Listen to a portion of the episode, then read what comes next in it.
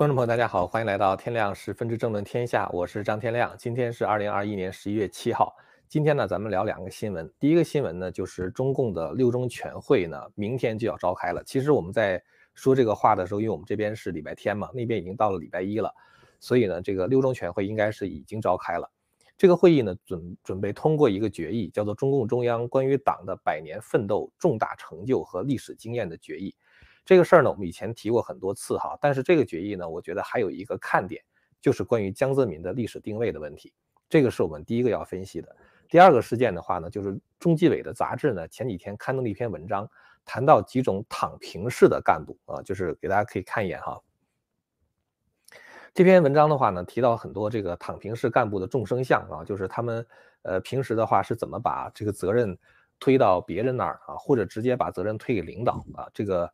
呃，中纪委的话呢，当然是对他们进行了一种批评，但是这个其实也是习近平现在面临的问题，就是他想做什么事情呢？底下的人，呃，并不给他真正的干啊。就是当出现这种躺平式干部的时候，习近平的很多政策呢，在推广的时候就会出现重大的问题。所以呢，我们也想借此谈一谈，就是中共的领导人他和官僚系统之间的博弈。那么咱们现在呢，先说第一件事儿。第一件事情的话呢，就是从周一到周四，就是从十一月八号到十一月十一号呢。大概中共中央大概四百名成员呢，就是中央委员将在北京呢举行六中全会。这次会议的话呢，主要是为明年秋天二十大铺平道路的。那么一般的人呢认为，习近平将会在这个二十大上继续连任啊，开始第三个任期。那么新华社报道就是说，六中全会的话呢，将审议这个中共所谓建党百年的这个重大成就和历史经验的决议。大家可能注意到这个题目哈，就是咱们这个题目虽然已经念过好多遍了，但是大家注意一下这个题目里边的措辞。他说关于中共中央党的，就是中共中央关于党的百年奋斗重大成就和历史经验的决议。既然说是重大成就呢，当然就是以歌功颂德为主。那么说到的这个历史经验的话呢，他用的这个词是历史经验，而不是历史教训或者是历史问题。那么呢，也就是说，他会提到中共党在历史上就是建党以后发生的一些问题，但是呢，会轻描淡写。那么还是以经验为主啊，就是虽然可能党走过了一些这个曲折的路程啊，但是的话呢，总的来说的话还是很好，等等等等。这样的话呢，这个决议就不会披毛或者是披邓。呃，我们知道前两次中共党内的决议，一次是在一九四五年啊，这个主要是批判以前的那些什么王明啊什么之类的那种路线，然后呢把毛泽东的权威竖起来。一九八一年呢，也是通过了一个关于建国以来党的若干历史问题的决议啊，大家一听说历史问题就知道他肯定是批判，那么他批判了这种就是极左的思潮，然后的话呢树立邓小平的这个权威。所以以前那两个决议的话呢，都是以批判为主。那么这个决议的话呢，它是以树立为主，就是树立习近平。你从这个决议的名字呢，也是可以看出来的。那么习近平既然提到，既然提到这个党的百年奋斗，那么他呢就既不会否定毛啊，也不会否定邓。其实邓是靠否定毛上来的，对吧？所谓毛泽东的话，应该是三七开嘛，三分错误，这个七分成绩。邓的话呢，就是改正了毛的那三分错误。那么现在习近平呢，所谓的就是叫两个三十年不能前后否定。那么毛泽东呢，我们知道他搞的是计划经济，邓小平搞的是市场经济，对吧？那么如果要是不互相否定的话，那到底你搞的是计划经济呢，还是市场经济呢？所以习近平呢就把两个理论杂交起来，推出了一个叫做有控制的计划经济的道路。那么现在习近平他打击电商啊，打击网红，打击教培，打击房地产等等。都是要对经济领域呢加以控制，当然这些问题我们都已经知道了哈。今天我想说的看点就是江泽民在这个历史决议中的地位是怎么样的。要想了解这个问题的话呢，我们为什么把这个事情单独提出来呢？因为我们知道啊，在二零一二年，当时王立军在跑到美领馆之后呢，就爆出了一个惊天的阴谋啊。这个阴谋的话呢，就是在中共的党内存在着一个政变集团，这个政变集团呢，准备在二零一四年的时候把习近平推下去。然后呢，由薄熙来接任总书记。当然，薄熙来当时在党内的这个地位呢是，呃，政治局委员哈，副国级的干部。呃，但是呢，实际上就是他在党内的民望是非常差的啊。就曾经有一次党内的民调啊，就是看就是哪些人，呃，就是在党内的这种就是支持的人比较多吧。薄熙来是排在最后一名啊，所以后来把他外放到重庆去了嘛。那么他们呢就有这么一个计划，准备在二零一四年的时候把习近平推下去。那么当然，作为薄熙来本人的话呢，他也很难去执掌这个局面，所以背后的话就是周永康啊、郭伯雄、徐才厚啊，包括这个像江泽民、曾庆红等等，都是在支持薄熙来。所以习近平一上来之后的话呢，就干掉了这个政变集团的时候呢，他在打到曾庆红和江泽民的时候就犹豫了。那么现在习近平要准备开二十大了，是吧？他要准备连任第三个任期了。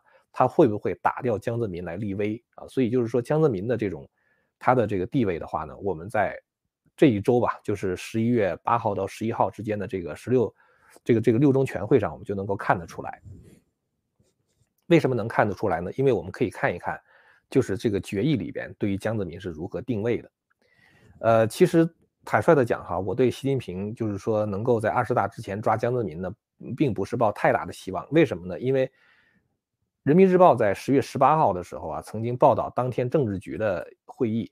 这个会议的话呢，它有一个重要的议程，就是政治局的这个委员们呢，就是他们会听取这个十六届六中全会审议的那些文件啊，其中就包括这个所谓中共建党百年的决议。那么在人民日报的这个报道里边的话呢，它里边特别的把江泽民和胡锦涛都列出来了。说在党的长期奋斗历程中，毛以毛泽东、邓小平、江泽民、胡锦涛同志为主要代表的中国共产党人，哒哒哒哒，后边讲了一段话哈，所以这个地方的话呢，给予江泽民和胡锦涛的地位还是很高的。曾经啊，有一个传闻说这个，呃，习近平呢准备把自己呢和毛泽东、邓小平这个比肩而立啊，就是并肩站立，然后呢把江泽民跟胡锦涛略过去。但是从这个人民日报的这个报道中的话呢，我们能够看到，对于这个江泽民的历史定位的话呢，还是相当的高。那么实际上的话，就是这个有一个采访啊，就是这个对中央党校的一个就是行政学院的教授叫韩庆祥的采访。韩庆祥呢，当时就把这个就是中共建党之后的话呢，分成了四个里程碑啊。他所谓第一个里程碑的话，就是中共的诞生啊；第二个里程碑的话，就是四九年中共。这个篡夺政权，这个取得了成功。第三个里程的话呢，里程碑呢是一九七八年的十一届三中全会，是吧？然后这个确立了改革开放的新时期。然后第四个里程碑的话呢，就是习近平在二零一二年上台以后，这个说所谓的中国进入了中国特色社会主义的新时代。那么这个官方的说法呢是毛泽东让中国站起来啊，邓小平让中国富起来啊，习近平是让中共这个让中中国强起来。所以这个是习近平的叙事哈，就是他把自己的历史定位是放在跟毛和邓一样的，那么中间就是感觉好像江泽民和这个胡锦涛的话，只是邓小平政策的一个余绪而已，就是只不过是他们在执行邓的政策。那么习近平的话，等于是提出了一个新的道路。那么从这个现在情况看来哈，就是江泽民既然参与了要干掉习近平的政变。为什么习近平还要在决议中肯定江泽民？我的感觉哈，就是当然这是我的一个个人的看法了。我感觉江泽民可能很快就死了，呃，因为今年七一的时候呢，就是有党和国家领导人登上天安门这个环节是吧？就当时在七一举行那个就是庆祝庆庆这个庆祝建党一百周年的那个活动的时候，当时这个连宋平都来了，宋平已经一百多岁了，他还是被推着轮椅推出来是吧？然后呢，这个像。呃，胡锦涛也来了啊，然后温家宝也来了，呃，然后那个还有像李瑞环，他走路一瘸一拐的是吧？他还是走上了城楼。但是呢，江泽民没来。江泽民其实是一个特别喜欢出风头的人，他但凡能够站得起来，能够被推出来，哪怕是打一些什么药什么之类的，让他能够在身体上支撑的话，他都会出现在天安门上的。呃，前面几次有人大开会哈，江泽民呢，他是被人架到座位上的。那么后来上天安门的话，都是有人搀扶，就是他身体显然是不行了。那么在这个七一的时候，江泽民都没有现身，就说明江泽民的身体实在是不行了。呃，我们看吧，我们看这个在，呃，今天也可能一会儿就有这个中共的这个这个六中全会开幕的报道，你看江泽民会不会出现？我感觉好像他出现的概率已经比较小了。那么如果江泽民要是身体不行啊，就是很快就要死掉的话呢？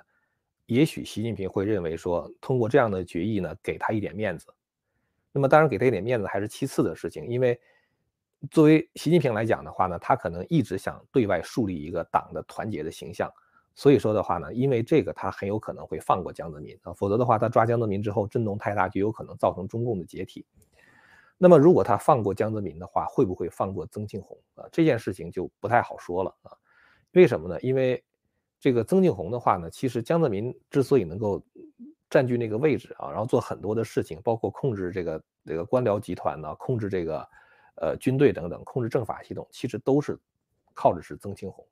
所以基本上来说的话呢，即使政变，曾庆红也是重要的执行人。就是如果江泽民是董事长的话，曾庆红就是 CEO 啊。所以曾庆红他的这个地位的话呢，就非常的敏感。那么现在呢，这个习近平又抓孙立军呢，然后还说孙立军搞这种团团伙伙啊，什么什么之类的，再往上倒查上去的话，很有可能会找到找到这个曾庆红。呃，包括如果曾庆红他现在还能够就是有一定的话语权的话，他的侄女曾宝宝，他那个花样年是不会就付不出债来的，是吧？是不会倒账的。现在连曾庆红的侄女都付不出钱来，啊，就说明曾庆红现在确实是他的地位。已经是这个，甚至可能是被控制起来了。这个在这个二零一五年的时候，习近平其实曾经一度是想抓曾庆红的啊，所以当时二零一五年的时候，中共他是通过中纪委对外放风的啊，就是二零一五年二月二十五号的时候，就是中纪委的监察部的网站就发布了一篇评论文章，叫《大清庆亲王的作风问题》。这事儿大家可能很多都知道哈。然后人民日报呢，在他的官方微博上还转载。完了之后呢，还写了一篇评论文章，叫什么呢？叫中纪委狠批大清庆亲王，这又是在敲打谁？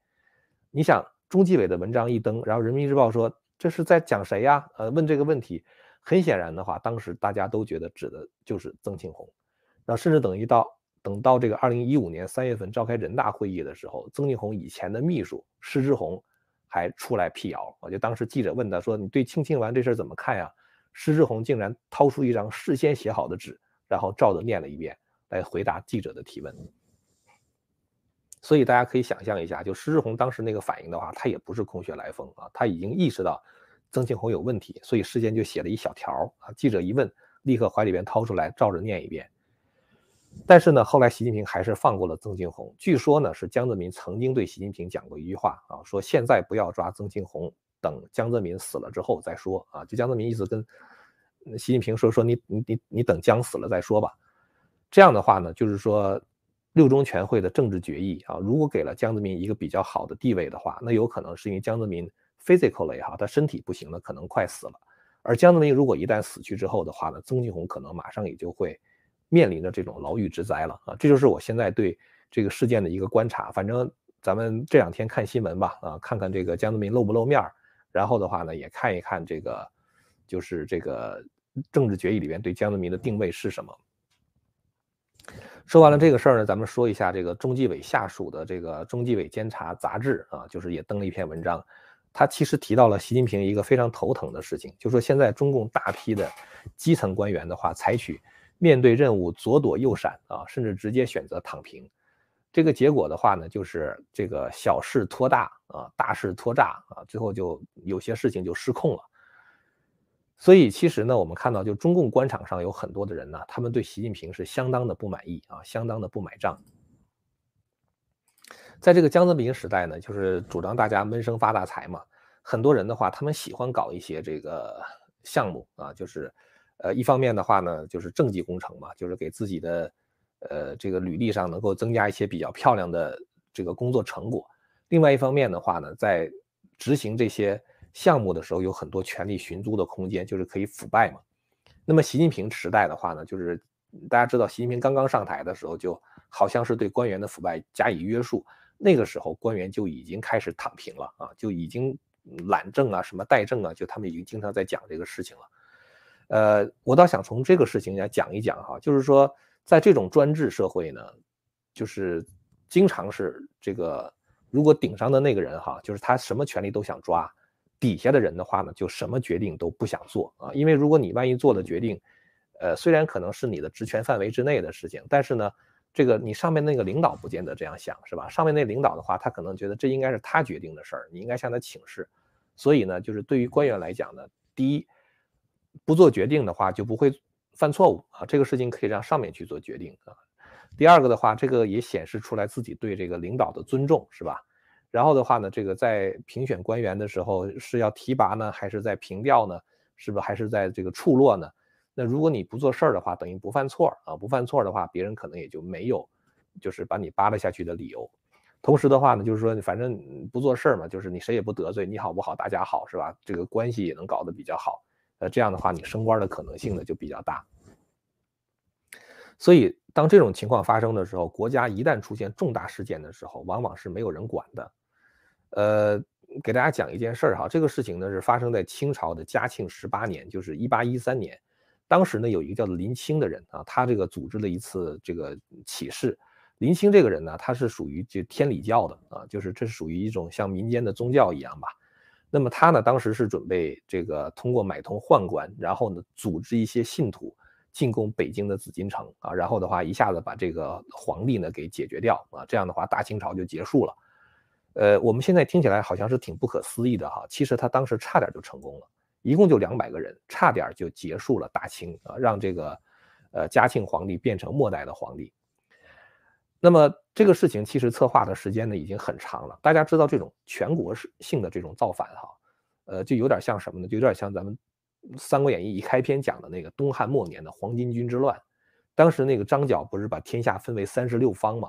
然后约好一个时间，就是公元一百八十四年，呃，就是呃约好了，但哪哪哪天哪天就是开始全国同时造反，是吧？然后还有一个口号，什么“苍天已死，黄天当立，岁在甲子，天下大吉”，对吧？这种全国性的造反啊，就是全国同时各地起事呢，它有一个好处，好处是什么呢？好处就是官府照顾不过来，那么它就有可能一下子全国到处都出现这种情况，这个。政权的话就土崩瓦解了，呃，其实你看那个辛亥革命，其实就是这样。当时各省通电独立，完了之后，后来这个清朝就结束了。就是如果你很多地方同时出现这种事情的话，中央政府控制不过来嘛，这个这个政权也就结束了。这是它的好处，坏处是什么呢？坏处就是你如果全国很多地方同时举事的话，那么知道的人就会很多，知道的人一多之后呢，这可是杀头掉脑袋的事情，所以你很可能就会被别人举报。所以当时黄巾军之乱呢。就是事先被别人给告了嘛。那么一八一三年这个天理教之乱的话呢，也是全国同时举事，也是好多人知道，包括朝廷的官员们也有很多人知道，但是呢，却没有人告诉皇帝，这是一个非常奇怪的事儿。为什么呢？就是因为所有听说此事的官员全部选择了躺平。当时他们准备举事的时间是一八一三年的中秋节哈，早在一年多以前，在一八一二年的仲夏的时候，台湾的知府。叫做汪南啊，他就被淡水的同知，淡水也是台湾的嘛，是吧？一个叫查廷华的人就扰了美梦，因为什么呢？因为他们当时造反的时候，全国各地都有嘛，那台湾也有。他们当时呢，这个台湾的查廷华呢，就同知啊，他就抓了一个传教的人，结果这个传教的人打完之后，就是这个抓住之后要打他嘛，结果这个人不禁打，就供出了一个情报，就说第二年的中秋节。天理教的教徒要攻打紫禁城，目标的话就是要干掉嘉庆皇帝。头子叫林清，完了之后他的先锋官叫做祝宪什么之类的，讲的很清楚。按道理来讲的话，你想台湾知府应该赶快把这个事情上报中央，是吧？结果这个台湾知府想了想说算了，说犯人为了保命啊，你打他的时候他什么都会交代的。所以呢，如果万一没有这个事儿，我们谎报了，那么我们就问题严重了。说赶快呢把那个家伙宰了，免得出去瞎说。为什么呢？因为地方官员的话，他也喜欢息事宁人啊。这个地方如果发生了叛乱的话，呃，你怎么搞的，是吧？你为什么那个叛乱没有及早发及早发现，是吧？你为什么你这地方发生叛乱？是不是你鱼肉百姓造成了民怨沸腾等等？所以地方官员的话呢，为了保住自己的乌纱帽，他选择了躺平。我只要不说有这个事儿啊，这个事儿就没有啊。他们是带着这样一种态度。那么刚才提到呢，就是。当时他们想攻打紫禁城的时候，他们是要收买一些内应的，其中有一个内应就是裕亲王裕丰的管家，那个管家叫做祝宪啊，他就是天理教的这个内应了。结果呢，你想裕亲王这多大的这个就是这多高的地位啊？大家知道那个清代的时候，带一个字儿的哈，这种属于亲王啊，两个字儿的话叫郡王啊，就像平西王啊吴三桂啊，平西的话俩字儿嘛就属于郡王，郡王比亲王低一级。皇帝下面最高的那个叫亲王啊，什么裕亲王、恭亲王什么这种哈。那裕亲王的话，已经是皇族里边王爵最高的一个人了。他们家的管家等于是参与了造反，结果这个事儿的话呢，被这个管家祝县的堂弟给知道了。这个堂弟的话就向裕亲王就举报了。举报完了之后的话，裕亲王一开始说这么严重的事儿，我得去跟皇上报告一下。但是后来想了想，说还是算了吧啊，因为你自己家里边的人的话参与造反啊，那个你有你也有责任是吧？所以呢，他当时就跟这个劝他这个就是举报的这个人啊，他就劝这个举报的人，这人姓祝嘛，就是跟那个祝县是一家子人。他这是要灭族的事儿，你举报了之后，你们整个家族全完了。他说你你不要提这事儿了啊，到时候你整个家族都完了。所以你看，台湾的知府听到了，假装没听见；裕亲王听到了之后，也假装没听见。那么后来呢，京城的卫戍司令就是九门提督了啊，叫吉伦，他也接到警警报啊，说这个天理教的人要造反。然后结果这个卫戍司令啊，就是相当于这个这个首都卫戍司令了，就是九门提督。他说我是负责宫外边的治安的，是吧？我对宫内那我管不着哈，那我才不管呢。所以吉伦的话呢，就假装不知道这事儿。然后后来还有一个人知道是兵部尚书啊，这个人也听说了，听说之后的话，然后别人他当时正跟那喝酒呢，完了之后别人跟他说说这个马上这个叫林清的人要打进来了啊，要打要去攻打皇宫了。结果这兵部尚书的话呢，也是假装没听见啊。他说这不可能啊，都是皇帝老子他们家不是大石烂是吧？不是谁想进就能进的，说，别没事找事儿。结果你你看看这几个人哈，九门提督负责首都治安的不管啊，兵部尚书、国防部部长啊不管，然后呢这个台湾的知府不管啊，裕亲王这还是皇帝的亲戚，他也不管。很多人都知道，就皇帝自己不知道，这是很搞笑的一件事情。结果到了一八一三年。到了约定的那个日子，下午三点的时候，果然是那些天理教的教徒两百多人，他们就装成什么卖柿子的、什么送货的、什么之类的，就迅速的从东华门、西华门攻入皇宫。当时这个宫廷的卫戍部队的话，都惊慌失措啊，死伤过百啊。如果没有外援及时跟进的话，这个就是如果这个清朝的这些军队的话不及时跟进来来这个防止这个叛乱的话，那在皇宫内可能就。被这个林清他们搞得天翻地覆了，结果这个时候呢，其实皇帝不在宫里，皇帝的儿子敏宁呢在宫里。这个敏宁呢，就是他当时是被封为智亲王哈，呃，他特别喜欢玩枪啊，结果他就把他平时珍藏的枪就拿出来了啊，然后的话开了两枪，打死了两个天理教徒啊。这样的话，这天理教教徒突然之间发现，呃，这个武器太厉害了，他们干不过啊，这个这个士气也不行了。后来呢，整个他们这个叛乱就被平息了。这个民宁的话，就是因为这个事情，后来被就是这个封为太子嘛，就是就是这个作为了王储啊，作为了继承人，这个人就是后来的道光皇帝。所以你从整个这个事情事件的过程中看来哈，一堆人都知道国家会出事儿，只有皇帝本人不知道。其实我觉得哈，中国很多地方可能都会出事儿，习近平可能还真就不知道。你想他搞这个电商是吧？然后他搞这个。呃，什么教培产业，然后这个就是打那些什么呃，就是做媒体的人啊，包括这个整肃这些媒体哈，就是有一些这个民营的媒体的话，都把他们关掉啊，把一些这个自媒体的话这个关掉，抓一些网红什么什么之类的。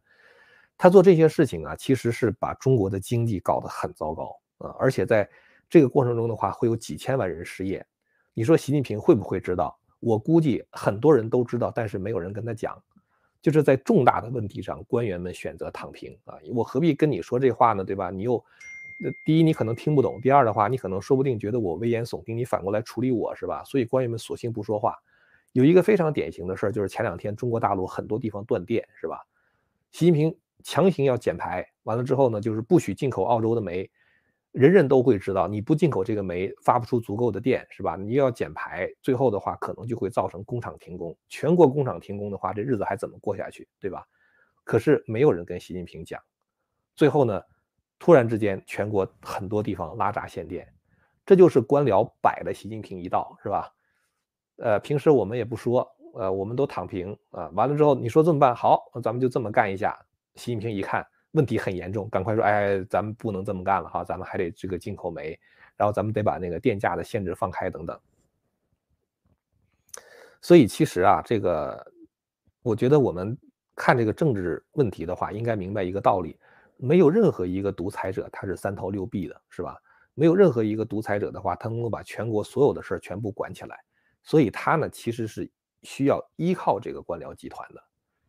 但是在现在共产党的这个治下，由于习近平他越独裁的话，底下的那些官僚们他们就越不愿意干活，因为你也不知道哪个活干错了，就让这个习近平龙颜大怒了，是吧？所以大家就选择躺平。所以有的时候你觉得好像是有一个人大权在握啊，感觉好像他的江山很稳固，但是其实恰恰是大权在握的人，他的江山可能是很不稳固。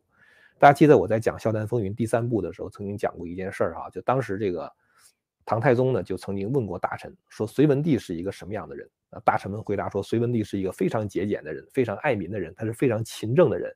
他每天工作的辛苦到中午连吃饭的时间都没有啊，只能传饭，在这个一边开着会一边，在这个朝堂上就把自己的饭扒了两口，嗯，饭吃。呃，是这个皇帝的话，工作很努力。然后唐太宗就讲，他说，恰恰是因为他工作如此努力，所以他死定了。因为什么呢？因为你工作这么努力的话，就是因为对底下的人不放心嘛，是吧？你一个人把全国的事儿全处理了，什么事情都要向你汇报，天下的事情千头万绪，而且大家知道，作为那个位置的人哈，作为皇帝这样位置的人，他常常是讲一句话，可能比如说让一万个人获得好处，可是可能会有一百个人会因此活不下去的，所以他必须在做一个决定的时候，正面反面的意见都要听。可是你想一想，作为那个像隋文帝一天处理这么多的事儿的话，他哪有那么多时间听各种各样的意见，对吧？而且比如说像这个习近平是吧？他呢哪他整天想着这个权力斗争啊什么之类，他哪有时间管全国那么多的事儿？所以只能是一刀切。底下的人的话呢，也等着习近平一刀切。这一刀切下去之后的话，就不知道切切就是都切到谁身上了。就像这房地产，你一打击的话，可能几千万人的工作就没了啊。然后这个。国家的这个金融就会出现大的问题了，所以呢，我觉得就是专制有的时候你看着它很稳定，呃，底下的官员的话都对你唯唯诺诺啊，好像是对你很忠心，其实这个恰恰是一个这种独裁政权走向灭亡的开始啊，这就是一个历史的教训了哈。咱们今天呢，就是想跟大家聊这么两件事儿哈，一个是六中全会呢，我们可以看到江泽民和曾庆红，一个是看到看看江泽民的这个健康情况吧。还有一个的话呢，就是呃看看江泽民的历史定位的问题啊，再有一个的话就讲一讲，就是说在这个习近平治下的话，为什么他出事儿呢？其实是早晚的事情。呃，在这个结束之前的话呢，再跟大家说一个事儿哈，就是希望之声呢，大家知道我这个频道哈，其实虽然说是自媒体，但其实是希望之声的下属的一个频道。希望之声呢开了一个网页哈，可能这网页早就有了，叫捐车。哎，希望之声呢，它是一个非盈利机构啊，所以呢，这个如果你要是有一些，比如说，呃，老车呀，就是破车呀什么之类的，自己不想要了，那这种情况呢，或者有的车打不着火了，开不动了，不管是什么问题，你只要打这个热线电话，或者到这个网页上啊，或者打这个捐车热线的话呢，他们会免费拖车啊，然后的话呢，您这个车就算捐给他们了，捐给他们以后呢。这个捐车的这个车值多少钱的话呢？因为它是一个非盈利，希望之声是个非盈利机构嘛，所以就是这一部分钱的话呢，就可以抵税。呃，这个呢也是能够帮助希望之声传播真相的一个非常好的方法啊。就如果您有这样的车呢，就可以跟希望之声联络一下。好了，那么今天的节目呢，咱们就说到这儿了啊。如果您觉得我们谈的内容还比较有深度、比较有意思的话呢，请您订阅和传播这个频道。我们下次节目再见。千古文明汇成巨著。百家大义娓娓道来，希望之声精品网、希望之城隆重推出张天亮教授第二部大型讲史系列《中华文明史》，为您重现中国历史上最璀璨的文明之珠，让您在轻松的观赏中汲取古老的智慧和对当代的启迪。今天就登录 landofhope 点 tv，land of hope 点 tv。